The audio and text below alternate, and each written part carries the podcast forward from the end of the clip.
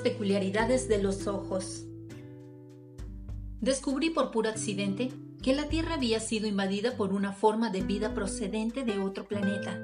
Sin embargo, aún no he hecho nada al respecto. No se me ocurre qué. Escribí al gobierno y en respuesta me enviaron un folleto sobre la reparación y mantenimiento de las casas de madera. En cualquier caso, es de conocimiento general. No soy el primero que lo ha descubierto. Hasta es posible que la situación esté controlada. Estaba sentado en mi butaca, pasando las páginas de un libro de bolsillo que alguien había olvidado en el autobús, cuando topé con la referencia que me puso en la pista. Por un momento no reaccioné. Tardé un rato en comprender su importancia.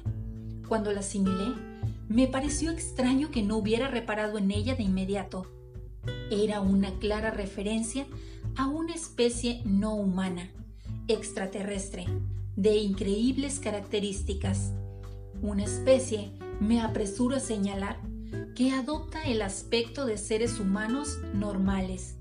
Sin embargo, las siguientes observaciones del autor no tardaron en desenmascarar su auténtica naturaleza.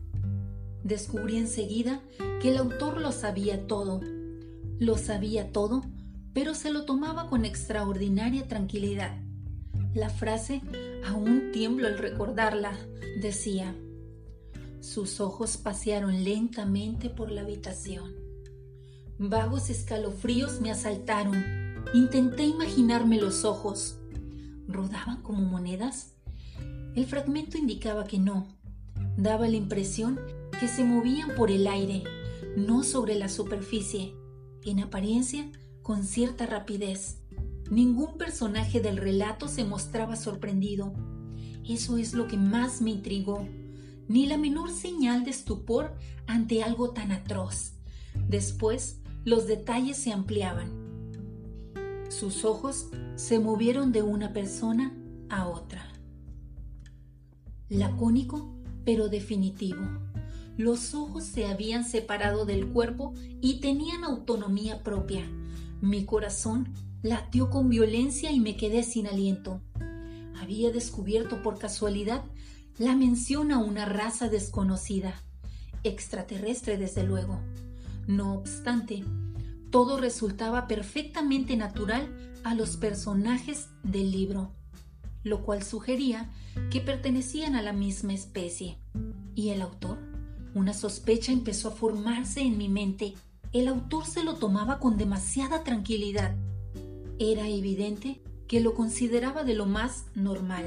En ningún momento intentaba ocultar lo que sabía. El relato proseguía. A continuación, sus ojos acariciaron a Julia. Julia, por ser una dama, tuvo el mínimo decoro de experimentar indignación. La descripción revelaba enrojecía y arqueaba las cejas en señal de irritación. Suspiré aliviado. No todos eran extraterrestres. La narración continuaba. Sus ojos, con toda parsimonia, examinaron cada centímetro de la joven. ¡Santo Dios! En este punto, por suerte, la chica daba media vuelta y se largaba, poniendo fin a la situación. Me recliné en la butaca, horrorizado. Mi esposa y mi familia me miraron asombrados. ¿Qué pasa, querido? preguntó mi mujer. No podía decírselo. Revelaciones como estas serían demasiado para una persona corriente. Debía guardar el secreto. Nada, respondí con voz estrangulada. Me levanté, cerré el libro de golpe y salí de la sala toda prisa. Seguí leyendo en el garage. Había más. Leí el siguiente párrafo, temblando de pies a cabeza. Su brazo rodeó a Julia. Al instante, ella pidió que se lo quitara, cosa a la que él accedió de inmediato sonriente. No consta que fue del brazo después que el tipo se lo quitara. Quizás se quedó apoyado en la pared o lo tiró a la basura. Da igual. En cualquier caso, el significado era diáfano. Era una raza de seres capaces de quitarse partes de su autonomía a voluntad ojos, brazos y tal vez más. Sin pestañear, en ese punto mis conocimientos de biología me resultaron muy útiles. Era obvio que se trataba de seres simples, unicelulares, una especie de seres primitivos compuestos por una sola célula. Seres no más desarrollados que una estrella de mar. Estos animalitos pueden hacer lo mismo. Seguí con mi lectura y entonces topé con esta increíble revelación, expuesta con toda frialdad por el autor, sin que su mano temblara lo más mínimo. Nos dividimos ante el cine. Una parte entró y la otra se dirigió al restaurante para cenar. Fisión binaria sin duda, se dividían por la mitad y formaban dos entidades. Existía la posibilidad que las partes inferiores fueran al restaurante, pues estaba más lejos, y las superiores al cine. Continué leyendo. Con manos temblorosas había descubierto algo importante. Mi mente vaciló cuando leí este párrafo. Temo que no hay duda. El pobre Whitney ha vuelto a perder la cabeza, al cual seguía, y Bob dice que no tiene entrañas. Pero Whitney se las ingeniaba tan bien como el siguiente personaje. Este, no obstante, era igual de extraño. No tardaba en ser descrito como carente por completo del cerebro.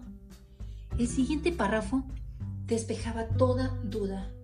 Julia, que hasta el momento había parecido una persona normal, se revelaba también como una forma de vida extraterrestre similar al resto. Con toda deliberación, Julia había entregado su corazón al joven. No descubría qué fin había sido destinado el órgano, pero daba igual. Resultaba evidente que Julia se había decidido vivir a su manera habitual, como los demás personajes del libro.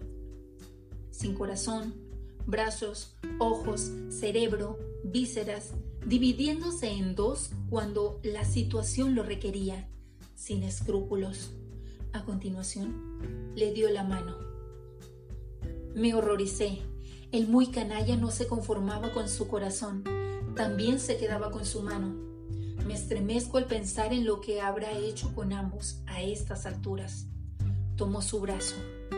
Sin reparo ni consideración, había pasado a la acción y procedía a desmembrarla sin más.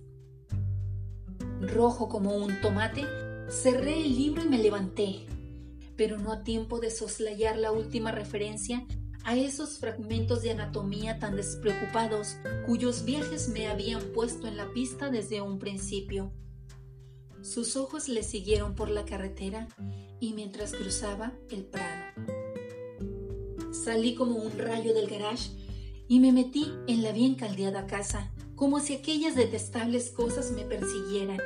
Mi mujer y mis hijos jugaban al monopolio en la cocina.